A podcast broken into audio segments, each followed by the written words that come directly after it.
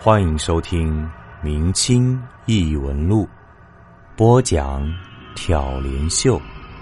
本节目由喜马拉雅 FM 独家播出。蛊毒。话说清代雍正年间，云南宜良县有一对姓张的夫妇，二人本以种地为生，一年到头看天吃饭，只能勉强混个温饱而已。到后来有了孩子，第一个是个丫头，第二个还是丫头，居然一口气连生了三个女儿。古人本来就重男轻女，夫妻二人并不气馁，再接再厉生下去，到第四个终于是个小子了。这下子两人乐得合不拢嘴，可是还没高兴完就发起愁来。以前没孩子的时候，家里生活还过得去。现在一口气生了四个孩子，生活水平每况愈下，甚至都快吃了上顿没下顿了。所谓贫贱夫妻百事哀，两人最后实在没办法。听说养金蚕蛊能发家致富，索性一咬牙，悄悄养了一只蛊虫。坚持三年后，终于成功。自此以后，家业暴富，成了当地一个。大户人家，张家子发家后买了很多仆人，但奇怪的是，每个月仆人都会死上一个，原因那是千奇百怪，什么淹死的、吊死的，甚至走路摔死的。最初人们都很奇怪，不知是为什么。后来有几个仆人逃出来，大家这才知道，原来他家里养了金蚕蛊，这些死去的仆人。都是被蛊害了。张家本来就有钱，舍得拿银子封嘴，加上有没有证据，即使报了官，官府也无可奈何。只是从此以后，所有人都远离他们家，连走路都要绕道而行。虽然钱多，但是没一个人敢和他家来往。以致到了后来，当地人再也没有人到他家为仆。而这蛊神每个月必须要害一个人，实在没办法，张家在门口大路旁开了个客栈，专挑外地不知情的单身客商下手，每月一个，从不间断。后来很多客商都知道，每个月这间客栈都会莫名其妙死一个人，都认为这是凶宅，逐渐的住店的人也少了。而那股神所食又急，张家夫妇非常焦急。此时，张家三个女儿都已长大成人，大女儿名叫何珠，二女儿叫连珠，三女儿叫露珠，都已过了破瓜之年，个个是如花似玉、清秀可人。但是，因为当地知道他家养蛊，没有一个人敢上门提亲的。后来。好不容易找了个不知情的外地女婿，才总算把大女儿何珠嫁了出去。这个月，女婿和女儿回家，此时古神正要祭祀，张家夫妇又遍寻路人不得，两人私下一商量，女婿毕竟是外人，死了女婿总比死女儿好，于是便瞒着女儿，在大女婿的饭菜中下了蛊，结果。大女婿中了蛊毒，七窍流血，一命呜呼。何珠知道是父亲所为，悲愤的上前质问，张父却怒道：“这次实在找不到人，只好用他了。下次要是再找不到，只怕要用你们姐妹三个了。”遇见这样的父母，何珠也无可奈何，只能躲在房间里，终日以泪洗面。此时。正好有个叫毕露的湖南商人从门外经过，因为他是第一次来宜良，不知道张家底细，看见有个客栈，就进来打尖休息。张家的仆人死的死，逃的逃，只好有三个女儿来招呼客人。这天送茶的正是二女儿连珠。毕露一见这位二八佳人，不由眼睛一亮，定睛细看。只见连珠双瞳碱水，亭亭玉立，好一个小家碧玉的姑娘。毕露精神一振，一双眼睛盯在连珠身上，动也不动。此时，张父自己做了掌柜，站在柜台后面，把这情形看了个满眼。这几天他正在发愁，下个月用谁来祭祀古神。此时一看，心中暗喜，这不是送上门来了吗？于是当即起身上前，几句寒暄客套后，就把毕露的身世打听的清清楚楚。原来这毕露自小父母双亡，无依无靠，有一个好友的帮助，做点小生意。他以前有过一个老婆。两年前因病去世了，张父得知后眼睛一转，计上心头，莫不如先招个上门女婿，留到下个月就用他来祭祀古神。于是他对毕露说道：“先生，我有一件心事想对你说。你看我家三个闺女都没有出嫁，家中儿子弱小，也帮不上忙，所以我一直想找个上门女婿来帮帮我们老两口。”我看你长得一表人才，刚好也是单身一人，所以想把二女儿许配给你。只是不知先生愿不愿意入赘我家？毕卢一听没反应过来，怎么着？有这样的好事儿？一时间还以为自己听错了。张父又说了一遍，他才明白过来。眼见这一文不花，还能娶个千娇百媚的老婆，加上岳丈一看也是大户人家。这种天上掉馅饼的好事砸在自己头上，岂有不答应之理？当即站起身，忙不迭的点头答应了。张父一见，很是开心，又对他说：“我看啊，择日不如撞日，今天你们就成婚，不知你意下如何？”此时毕露喜不自禁，自然满口答应。当下两人拜过高堂，就成了婚。当天晚上。洞房花烛，其乐融融，正是香掩芙蓉帐，烛辉锦绣围。时间一晃到了月底，这天，毕露在家中遇见了何珠和露珠，两人对他做了个万福后，就转身走了。只是走到一半，又窃窃私语，还不时回头看他，嘴里发出叹息之声。毕露一见，心中很是奇怪，但是。又不好追上去问两个小姨子，自己满腹狐疑的回到房中，正好看见妻子在镜前梳妆，于是把刚才的情形告诉妻子，问他到底怎么回事连珠一听，脸色一变，却避而不答。毕露心中更加奇怪，追根究底，非要问个清楚。连珠被逼无奈，这才哭着告诉他家里养了金蚕蛊，并告诉他。下个月开始又要有一个人来祭祀古神，父亲本来想用我们来祭祀，恰好你来了，所以以我为诱饵骗你上门，到下个月就要对你动手了。我的大姐夫上个月就是这样被他害死的。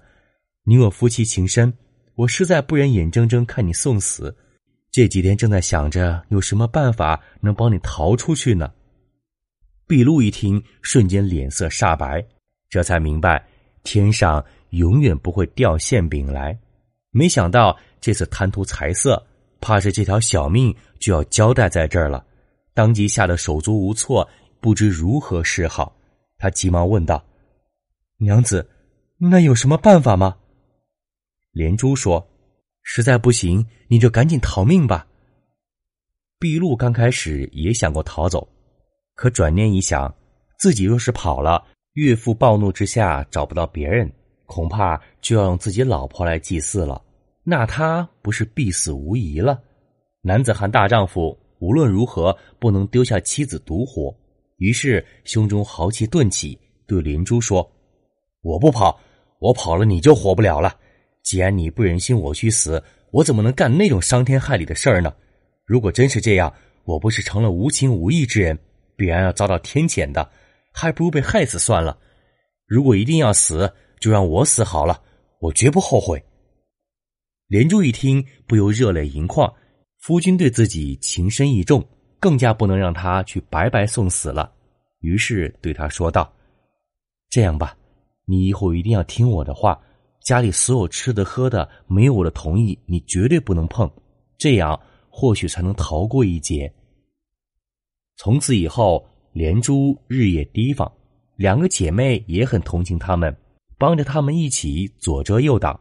家里所有饮食，三姐妹必要有一人先尝，否则根本不碰。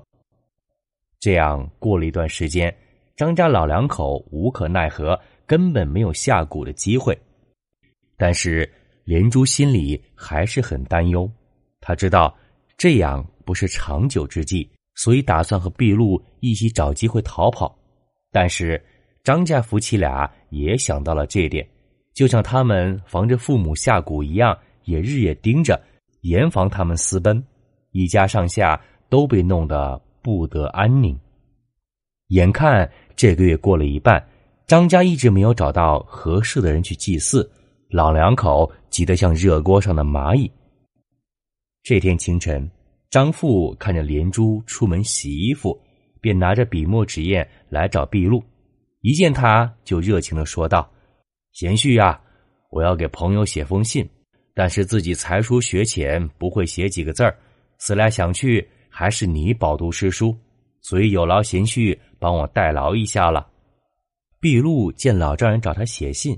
想来这也没有什么可怀疑的，加上在他们家也吃住了这么久，不好推脱。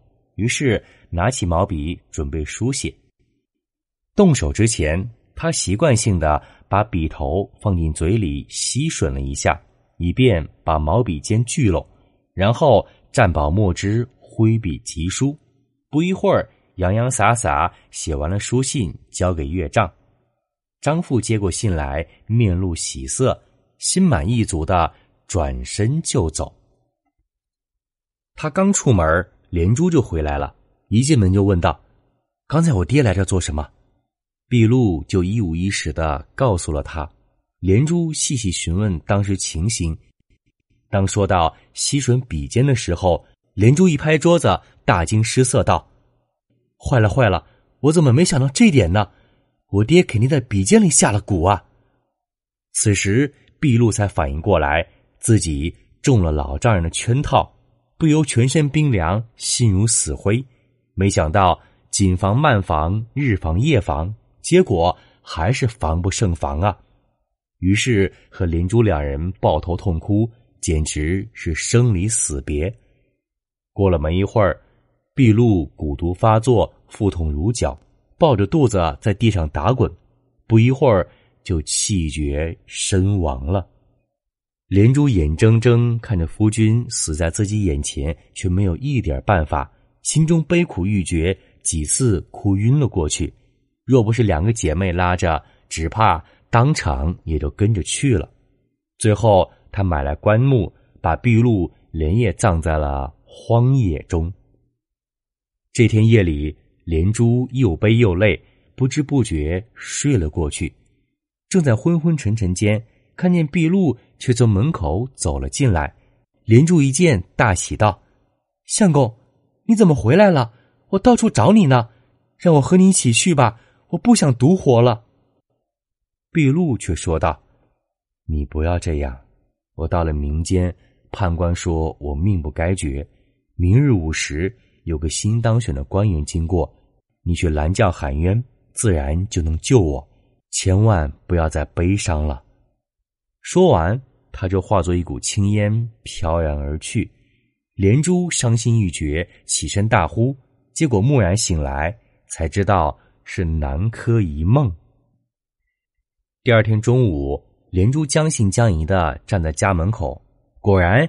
远远看见一队人马浩浩荡荡而来，打头的几个皂衣笠帽，举着“肃静回避”的牌子，后面跟着一顶四抬大轿，正是新官上任。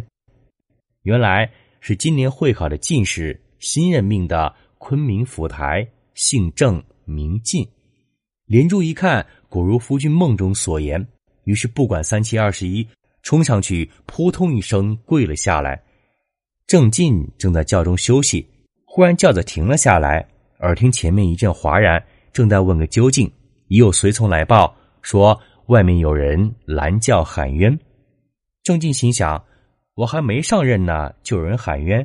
再听说是个妙龄少妇，更觉惊讶。于是把连珠叫上前来，细细盘问。连珠就把家中事情原原本本告知了府台。这郑进上任前就知道此地有蛊害之说，没想到刚到这儿就碰上一个，于是他找来当地保证一问，这才知道这张家夫妻俩一直以蛊害人，只是官府抓不到证据，所以一直无可奈何。郑进一听大怒，想着朗朗乾坤之下居然有这么恶毒的事情，不好好惩治他们那还得了？于是马上派人包围了张家，把张家夫妻抓来一问，两口子自然矢口否认。俗话说：“捉奸捉双，捉贼见赃，搜不到蛊虫也没办法定罪。”于是他对衙役说：“把我随身竹笼拿来，我就不信治不住他们。”原来此次上任之前，郑经听说云南一带蛊毒厉害。所以提前询问高人，做好了准备，随身带了两个竹笼，里面装了两只硕大的刺猬。养蛊之家一般不愿让人知道，养蛊的地方也是非常隐秘，而刺猬正是蛊神的克星，能找到并杀死蛊虫。衙役提着笼子到了张家门口，把两只刺猬放出来，刺猬一下地就直奔房间角落而去。把什么床底下、墙洞边都找了个遍。当他们嗅到大厅左边的柱子的时候，发现柱子底下有个小洞。两只刺猬嗅了嗅，兴奋异常，争先恐后一头钻了进去。大约过了一炷香时间，两只刺猬钻出来，嘴里各叼着一截东西。细看之下，原来是一只虫一样的怪物，全身赤红，像蛇一样粗细。如同婴儿的胳膊，但是看不出头在哪里。两只刺猬一前一后就给叼了出来，这就是张家养的金蚕蛊。此时人赃俱获，真相大白。张家两口面色惨白，身如斗筛，双膝一软，跪在地上。郑进马上命令随从搜查他家，所获银钱无数，尽数查封。接着。他带着仵作，按照连珠的指引，找到了毕露的坟墓，当下挖土开棺，发现毕露的身体还有余温，腹部汩汩而动。郑静命人用淘菜水把死去的蛊虫一起煮开，然后把汤汁给毕露服下。不一会儿，毕露打个喷嚏，慢悠悠的居然醒了过来。他一睁眼，看见连珠，恍如隔世一般。连珠也是悲喜交加，泣不成声。当天晚上，毕露腹痛如绞，然后上吐下泻，一直拉了三天。在他排出来的秽物中，发现死了的蛊虫大小相连，一个套着一个，就像连环锁一样。再说那张家二老被抓回去后，一审之下，这些年。他们下蛊毒害的人数不胜数，因为案情重大，先关在狱中细细审问。没想到这老两口年事已高，身子衰弱，加上又惊又怕，没过几天，先后在狱中染病身亡了。连珠因为检举自己的父母大义灭亲，所以郑经在查出的财产中分出一半赏给了他，让毕露带着连珠。回湖南老家，连珠对毕露说：“我走之后，两个姐妹生活中没了依靠，岂不是要活活饿死？我们愿意效仿黄娥、女英姊妹共嫁，请夫君把她们也带上吧。”连珠把这个想法告诉了何珠和露珠，两人也都羞涩的同意了。于是毕露就娶了两姐妹，带着三个老婆回了湖南老家。所以说，能有三个老婆，恐怕不仅仅是因为毕露的运气好，也有股神的一份功劳。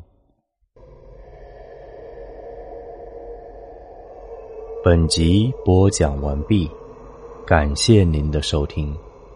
如果您喜欢，请您评论、点赞、转发。咱们下集再见。